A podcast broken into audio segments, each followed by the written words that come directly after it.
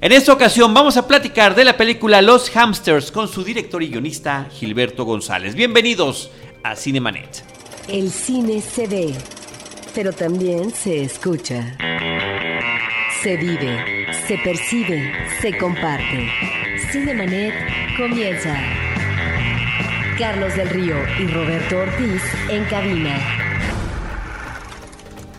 www.cinemanet.com.mx es nuestro portal, es un espacio dedicado al mundo cinematográfico. Yo soy Carlos del Río y a nombre de Paulina Villavicencio desde Anchor Sound les doy la más cordial bienvenida y saludo a Roberto Ortiz. Pues Carlos, siempre con el gusto de hablar con los directores de cine mexicano, en este caso de una ópera prima y de un egresado de una de las películas más de una de las escuelas de cine más importantes en este país. Del Centro de Capacitación Cinematográfica nos encontramos con Gilberto González eh, Gilberto, muchísimas gracias por venir. Bienvenido a los micrófonos de Cinemanet. muchas gracias por la invitación. muchas gracias. Gracias. La primera pregunta obligada que hacemos a todos los realizadores de cine que se sientan con nosotros, que nos brindan su tiempo para platicar de su película, es que le cuentes al público brevemente y sin spoilers de qué trata tu película. Básicamente, de qué trata tu película. Ok, es un día en la vida de una familia disfuncional en Tijuana y es seguir a estos cuatro personajes integrantes de la familia, el papá, el mamá y a los, y a los dos hijos, durante un día en un recorrido. Y voy a la que sigue Roberto y ya te cedo la palabra. ¿Por qué se llama los hamsters? Ah, es, es una metáfora acerca de, del animal, ¿no? El hámster es un animal muy celoso de su propio espacio, muy territorial y este y es como así veo la familia, ¿no? Cada uno en su propia habitación de la casa, no se comunican, este, están en su propio mundo y es así como es la familia, ¿no? Por eso son unos hámsters. Yo quiero preguntarte sobre la construcción del guion, porque además la película la ubicas eh, geográficamente en Tijuana, lo cual me parece sumamente interesante porque estamos viendo eh, estas películas ahora con la tecnología digital, no sé eh, cómo la, hiciste, permite ya a hacer más visible las producciones de provincia. recientemente entrevistamos a Miguel Núñez a propósito de Muertos que se hizo en Baja California, de tal manera que esto nos abre otra perspectiva porque de repente como la cultura y el cine también como industria estuvo centralizado eh, y, así, sigue centralizado, y en el caso de la Ciudad de México con varios estudios, ahora solamente tenemos uno, bueno, tú haces un guion que no sé si es eh, como guion, recientemente platicamos del guion de Hierro de Hitchcock, es un guion que se respeta porque me parece que en la película lo que vemos como público hay una definición de cada uno de los personajes en este recorrido eh, individual que hacen eh, o acompañados en eh, un día de una familia que quedan muy bien definidos en términos del conflicto, del planteamiento del conflicto, sin que necesariamente estés abordando tú un remate en términos de alternativas. ¿No? Entonces, eso me parece interesante porque en una película breve, porque efectivamente no es una película de dos horas, ni mucho menos, eh, queda esto perfectamente definido en la cinta. Sí, claro, pues el, el guion nace de una, de una forma muy curiosa. ¿no? Hace ya unos años, en el 2006, en un curso de cine en Tijuana, me piden escribir un guion de, cortometraje. Estaba muy de moda el Big Brother. Y se me vino a la mente escribir una historia de corto de una familia que mira Big Brother, cada uno en su propio cuarto, y pues no, sé, no conviven, ¿no? Y dejé ahí el guion, fue en el, 2000, en el 2006. Y de pronto este, lo dejé abandonado ahí en el escritorio de la computadora y lo retomé en el 2011 para escribir el, el guion de los hamsters, ¿no? Y para mí, era, para mí era importante tocar el tema de la incomunicación de, de, la, de esta familia, porque creo que actualmente pues, los lazos en, las familias pues, cada vez son más lejanos, se comunican menos las personas, los celulares hace que uno esté ensimismado. Entonces por, por estas cuestiones fue lo que me llevó a, a escribir este guion aparte de otras preocupaciones que se me venían a la mente, por ejemplo, este, las, las, personas mayores ya de 35 años ya, ya no tienen trabajo, ¿no? Entonces, ¿qué se puede esperar de un señor de 50 que está buscando un empleo y no se lo dan? Y creo que son cosas que pasan en la actualidad. ¿no? Entonces es un reflejo de eso, de lo que, de lo que se está viviendo. No, que son temas además fundamentales. El tema de que la comunicación en la familia, nos hablas de una familia disfuncional creo que por definición prácticamente todas las familias son disfuncionales. Me parece que tu familia en particular tiene un poquito más extremo este grado que, eh, y que este día cualquiera que están viviendo no es un día cualquiera. No quiero echar, por supuesto, ningún spoiler aquí, pero eh, sí suceden cosas muy importantes, fundamentales en la vida de cada uno de estos personajes que, como dices, no se comunican y cuando se comunican en esos breves momentos en que se comunican, se miente. Claro. Y de hecho, el, título, nunca había platicado esto, pero el título, el primer título que teníamos de la película era Un día no común. Después se lo quitamos. Pero sí, pues es, eso, ¿no? Es el seguimiento de sus personajes y, las, y a las situaciones que están viviendo. Este, pues, por ejemplo, un, un nini, ¿no? Un chico que de pronto se ilusiona con ser padre y no mide las consecuencias, pues es algo que, a, mí, a mí me afecta. Yo digo, pues cómo puede haber gente que, le pase esto, ¿no? Y es así como, como llego a, esta historia. Y que fantasee de esa manera, además. Sí, sí, fantasee. Siendo además, pues diría uno, un mal hijo, ¿no? Y que además lo sabe. Sí, pues no es yo no lo veo como un mal hijo, más bien es un soñador, ¿no? Es un, es un, es un chico soñador que no mide las consecuencias. Sí, y yo creo que eh, esto que está diciendo Carlos podría sonar peyorativo.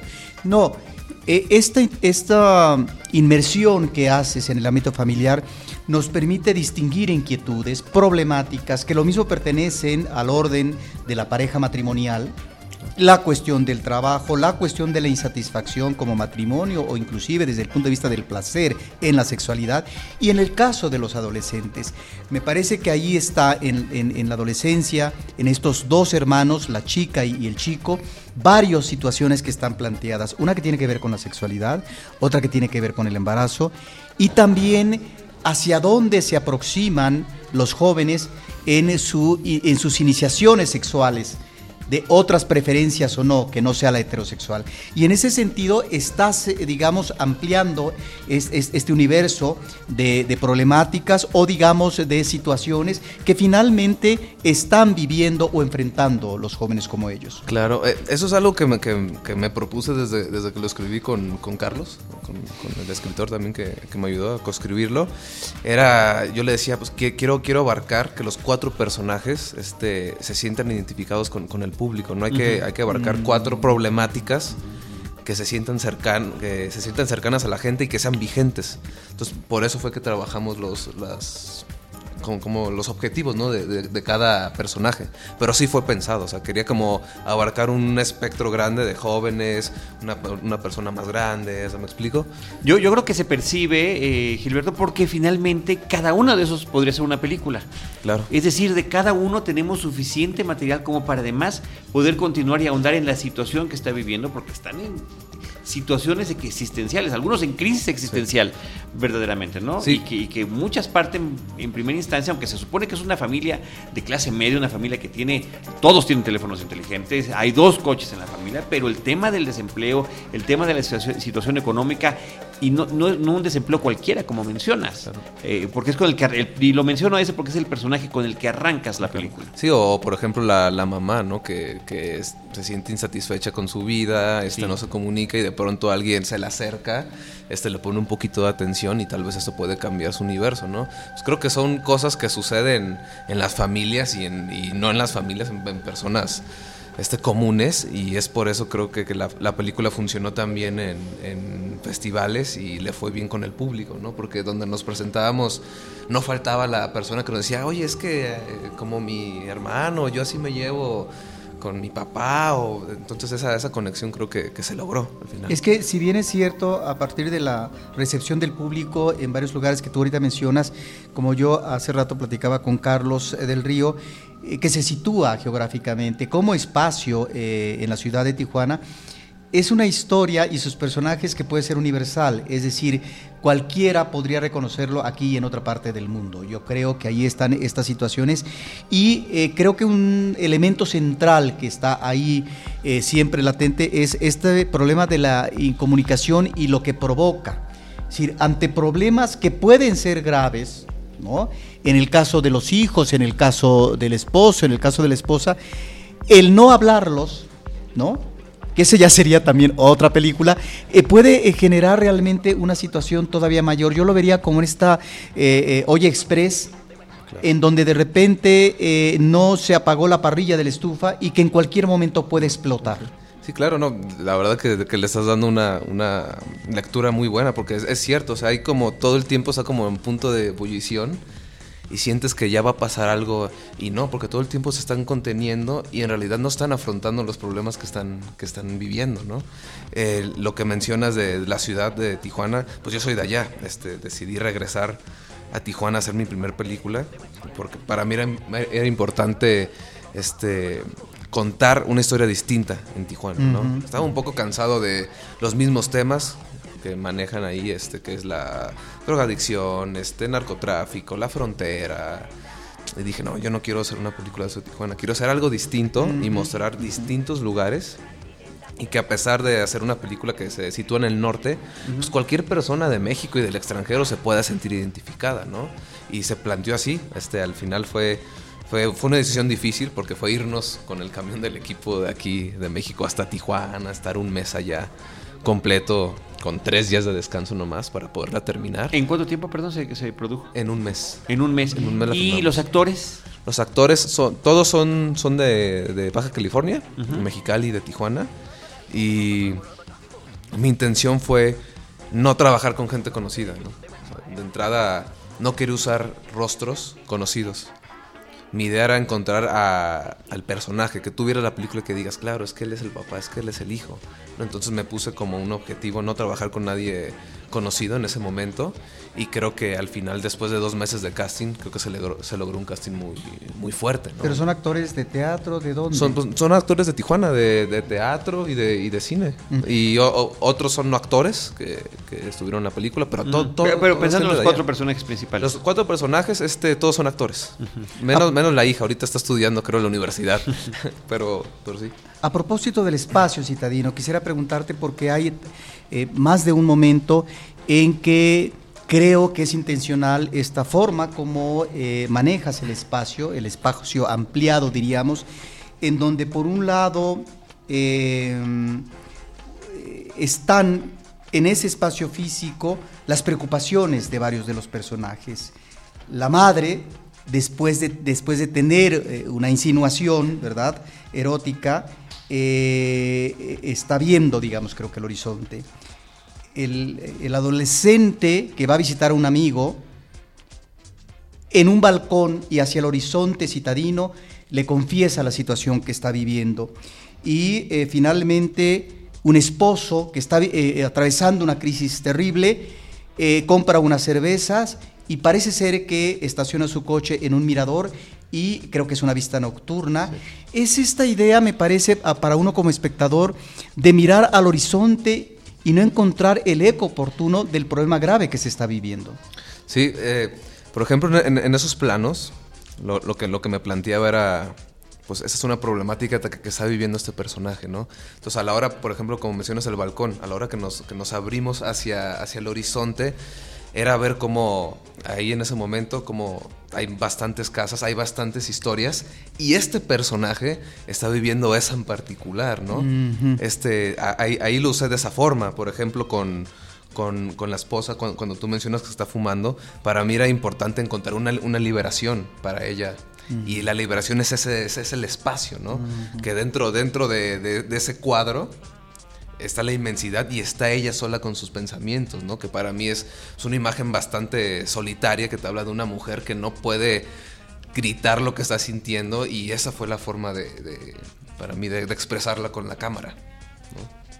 Sí, y me parece que abundando en este tema de, de, la narrativa cinematográfica, me queda la impresión de que cada uno de esos personajes lo está siguiendo de distinta manera.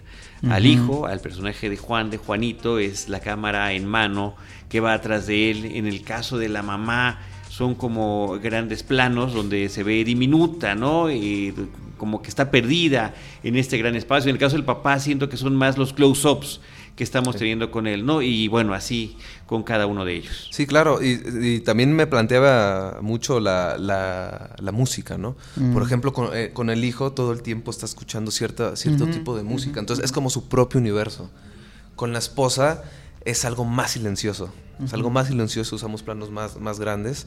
Y para mí es eso, porque ella es una persona como más reflexiva que tal vez se está dando cuenta de los problemas, pero no los dice, los está viendo, pero no los va a decir porque no los va a afrontar. Entonces, y, como... y más que música, en el caso de ella, perdón que te interrumpa, ¿no? Nada más abundando este, por, por el visionaje de la película reciente que tuvimos, ella está escuchando esos este tipo de programas de talk shows, ¿no? Radiofónicos que hablan justamente de las crisis. Sí, sí, sí, la, la, escucha y yo creo que es, es un personaje muy interesante, me gusta mucho la, la esposa porque creo que es la que se, da cuenta de todo y es la que más guarda silencio, ¿no? Y la que no afronta ese, afronta ese problema. De igual manera, le quise dar mucho silencio a ese personaje, porque para mí es el personaje más reflexivo que no afronta las consecuencias. Ahora, hay un tema que también eh, a cada momento tú estás eh, presentando y que me parece vital, eh, que me parece vertebral en tu cinta, que es el sexo. El sexo a partir de una canción que habla precisamente de eso, el sexo en un eh, cartel, ¿verdad? Eh, que está eh, en la calle, en la esquina donde el chico va a abordar su, su, pecera. los, los, el sexo como posibilidad en el gimnasio donde está la esposa, etc. El sexo como resultado de una problemática para el adolescente que tiene que enfrentar con su novia y que me parece ahí muy interesante, estas dos cosas quisiera que nos platicaras, esta situación de las fantasías del personaje, que me parece que, no sé si sea el único, pero es el personaje que tiene más de una fantasía, en términos de ilusión y de posibilidad en el futuro, ¿sí? Pero que puede ser una vana ilusión.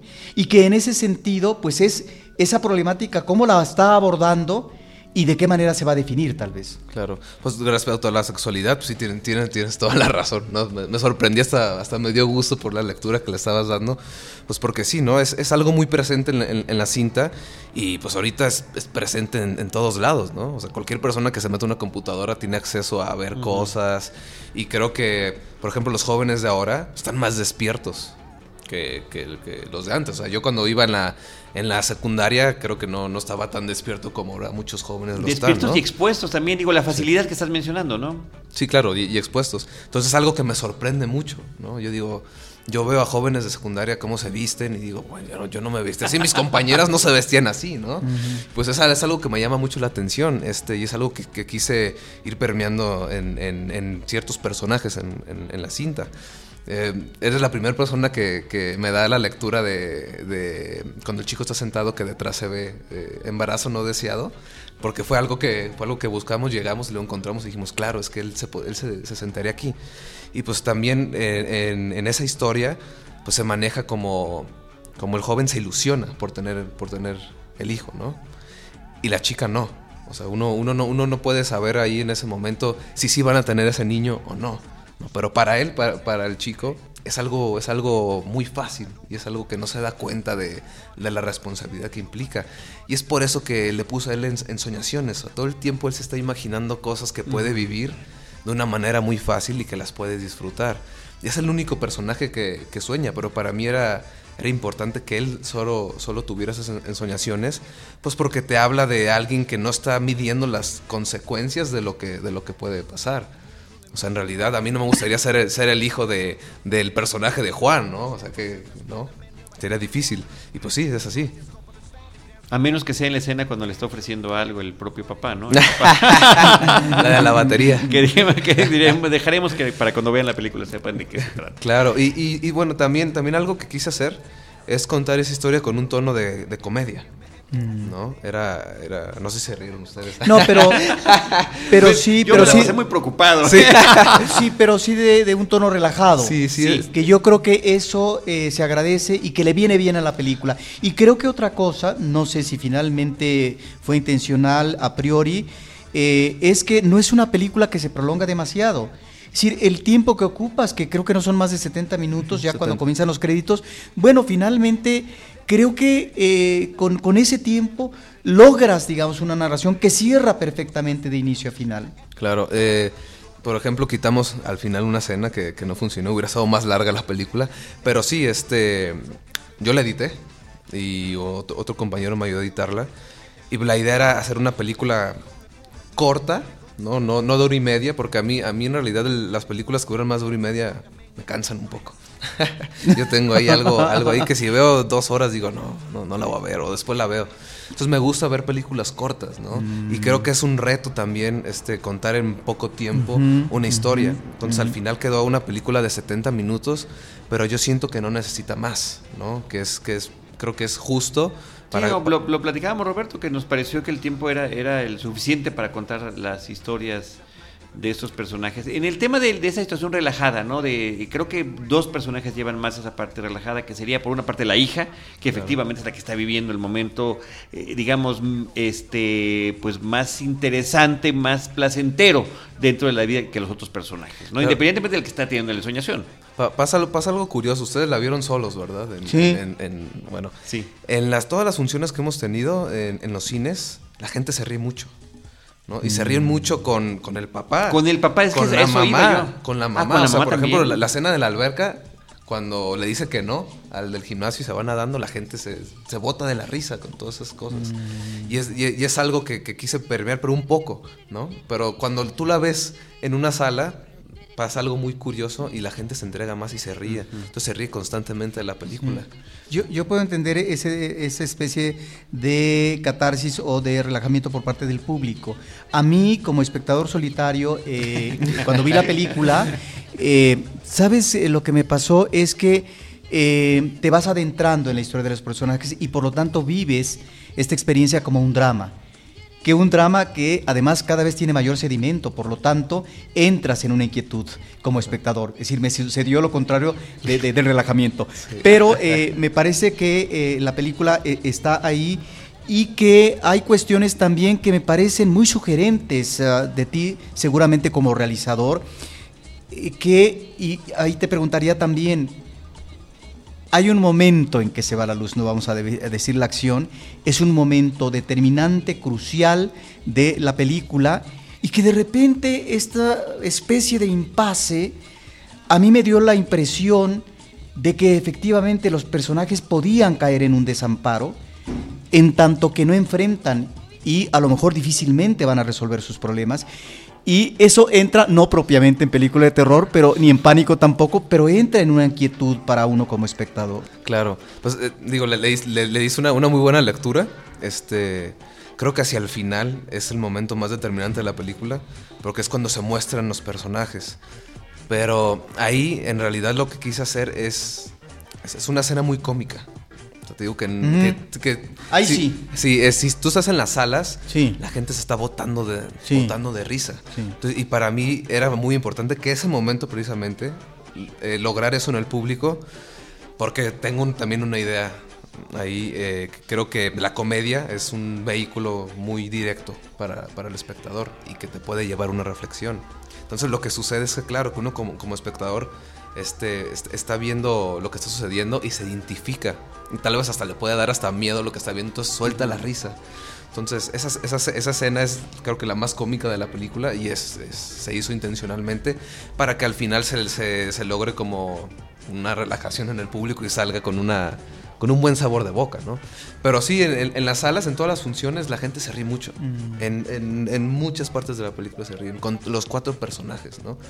Y pues es algo que quise poner como pequeños, pequeños guiños de comedia para, para lograr más directo al espectador. Sí, en el caso del, del, papá que tiene quizá la expresión corporal y el tipo de rostro como más amable y afable, que entiendo también que, que se vaya mucho el, el espectador por esa parte. Y hace ratito nos estabas hablando de la música que le habías puesto a cada uno de ellos. Y bueno, me llama la atención la que le pones a él, porque si bien a sus 50 años no le correspondería precisamente el tipo de, música que escucha, que es el rock en español de los 60 hecho en México, estas versiones que hacíamos de las eh, canciones que habían pegado o no en Estados Unidos. Aquí recuerdo Verónica, Melodía de Amor, y no sé si había una tercera. ¿Eran dos nada más? Eh, son dos. Son, dos. con, esas dos basta, ¿verdad? Grandes canciones. Cuéntanos, cuéntanos de, la selección, de esta selección musical. Pues este decidí te usar cierta, ciertas canciones para los personajes. Al papá, pues es, música que a mí me gusta, ¿no? En realidad, este, a mí no me tocó vivir esa época, pero, pero me lleva una nostalgia esa música. Y me encanta esa música, la verdad. Este, entonces, al, al papá lo que quise hacer es que esas canciones lo, lo remitieran a una nostalgia. Y es lo que sucede, ¿no? Él está escuchando estas canciones que... Pero, pero creo que sí las pudo haber escuchado, ¿no? O sí, sea, sí, no, claro que sí. Son, no, por supuesto. Son canciones muy vigentes hasta ahora. En muchas generaciones, Sí, sí, sí. por supuesto. ¿Y qué es lo que sucede? Que cuando entran las canciones, pues lleva, te lleva una nostalgia. Por ejemplo, Verónica te lleva un momento determinado donde él está bebiéndose una cerveza solo. ¿no? O el hijo, que él, él- él- él escucha más como rock, este, más alternativo. O por ejemplo la hija, que ella está todo, todo el tiempo escuchando canciones este, como más sexuales, más... Este, Más provocadoras. Más, provo- más provocadoras, ¿no? sí, esa, esa, esa palabra. Pues sí, es, es algo que se trató de hacer para describir a los personajes, ¿no? Yo quise usar la música para describir a cada personaje y, cada estado fue- de ánimo. Fue conseguir el tema de los. Porque luego es- es- escuchamos que hay muchos problemas para tener los derechos pues de las canciones. Fue muy difícil. Y costoso, ¿no? No, Además. fue muy difícil. Es- ese tema este, eh, nos llevó a varios problemas, la verdad. Es- y ¿Cuál fue la más complicada o la más costosa?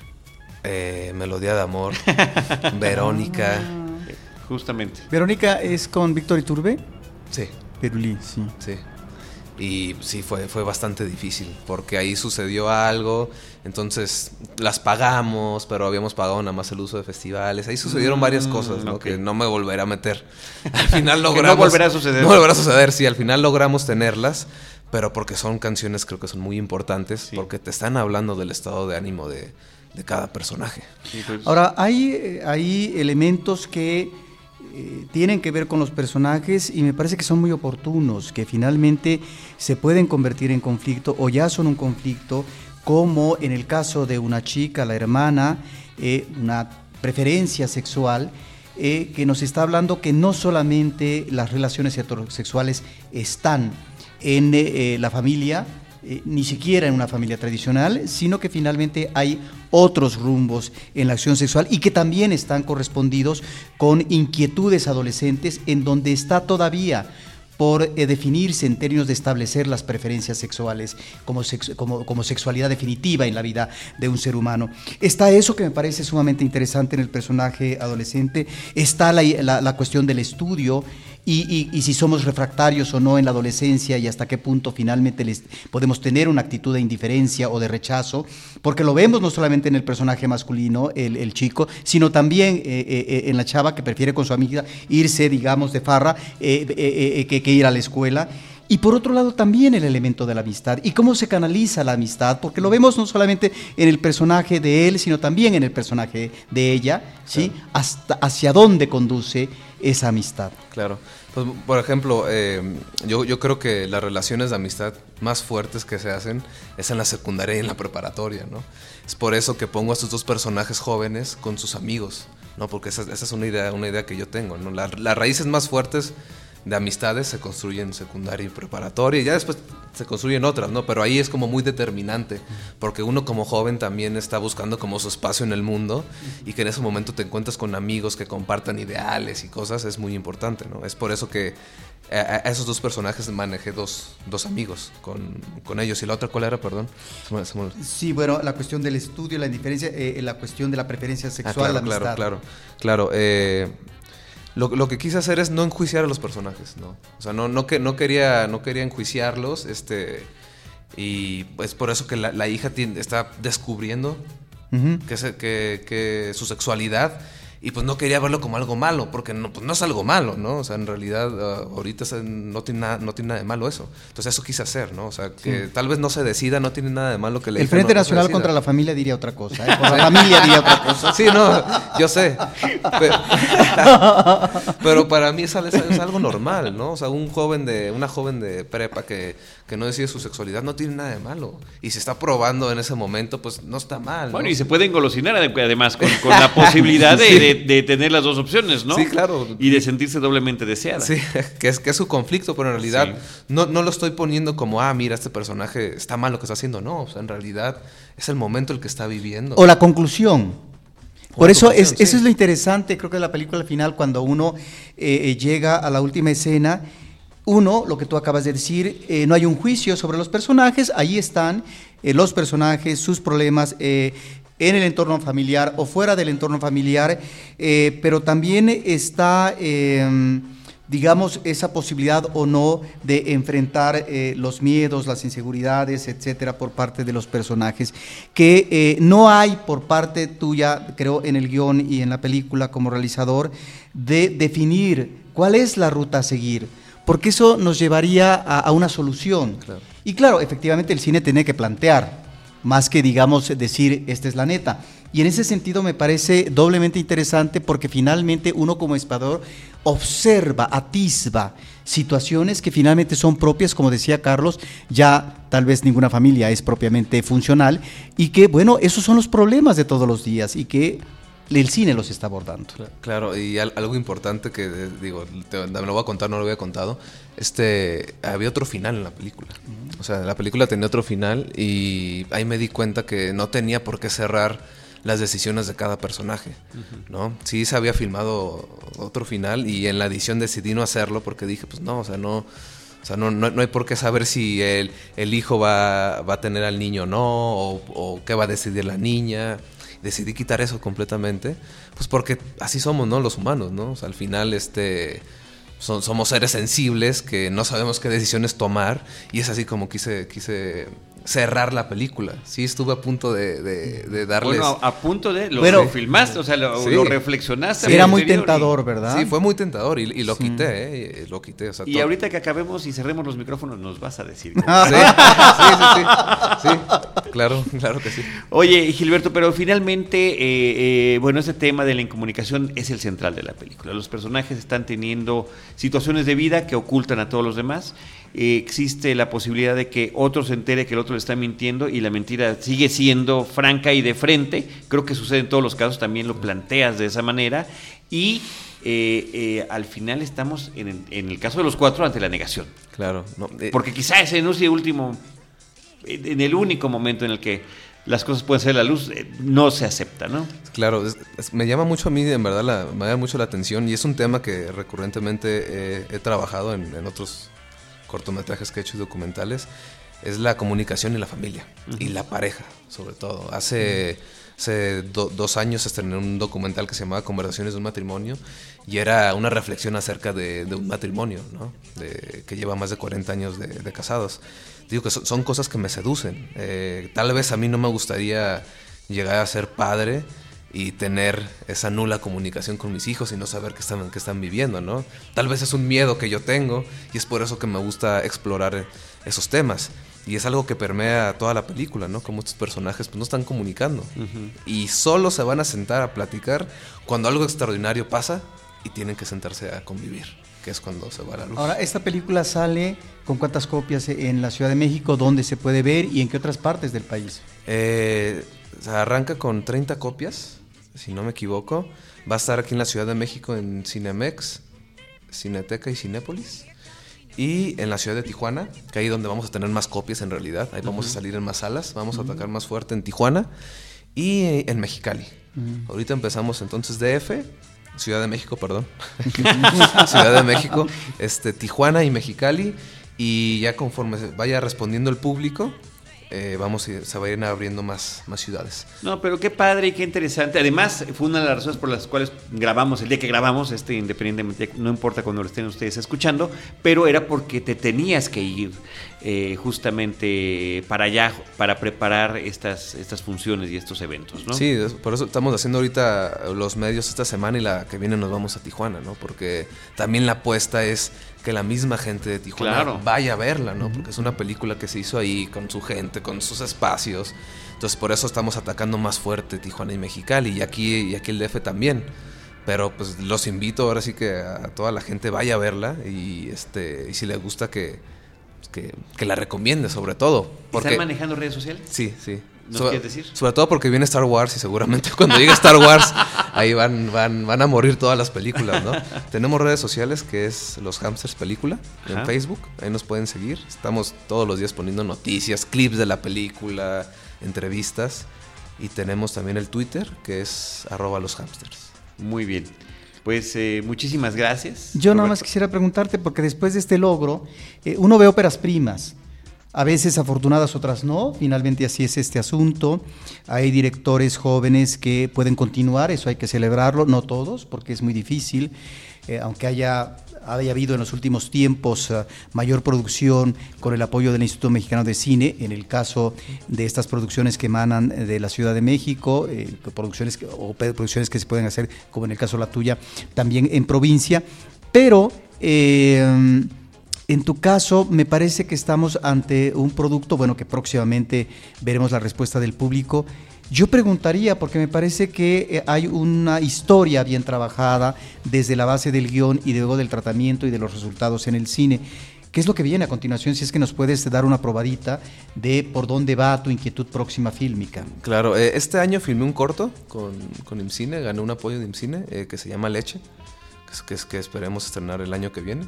Eh, es una historia de amor de una pareja que, que, trabaja en la misma empresa, en una lechería, en, diferentes horarios y quieren que los cambien de horarios para trabajar juntos, para poder pasar más tiempo juntos, ¿no? Es una historia de amor que, que, quise, quise contar. Este, no tiene nada que ver con la comedia, ahora sí que no hay nada de comedia, pero es una historia muy linda. Y estoy esperando meter carpeta de, otro guion, que es, ese sí es comedia, que se llama Huevos Divorciados. Estamos trabajando en él. Largometraje. Largometraje. Y, este, y tengo otros proyectos. La comedia me gusta mucho. Es algo, es algo que se me da. Por más que de repente me quiero poner serio, siempre termino ¿no? contando cosas con un poco de humor. Eh, pero espero seguir también por esa línea, ¿no? que, porque creo que la comedia llega muy directa a la gente. ¿no? Y esos son los proyectos que vienen. Este. Y la comedia es un género que le sienta muy bien, la verdad, a México. Eh, realmente es una forma de, como decía Roberto hace rato, es una catarsis, es un divertimento, es un entretenimiento y, como siempre el mexicano se burla de sí mismo todo el tiempo. Sí, y ahorita tú ves las carteleras tan llenas de, comedia, ¿no? a la gente le gusta, a mí me gusta y espero también seguir por, por ese camino, pero también este, explorando otras cosas. Por ejemplo, este corto que hice es más drama. Eh, y pues sí, seguimos trabajando ahí. Muy bien. Gilberto González, muchísimas gracias, director y guionista de Los Hamsters. Gracias por habernos acompañado. Pues muchas gracias por la invitación. Nosotros, eh, Roberto Ortiz, Paulina Villavicencio, les recordamos nuestras redes sociales, arroba Cinemanet, facebook.com diagonal Cinemanet y Cinemanet1 en Instagram y también en YouTube. En cualquiera de esos espacios les estaremos esperando con cine, cine y más cine. Cinemanet termina por hoy. Más cine en Cinemanet.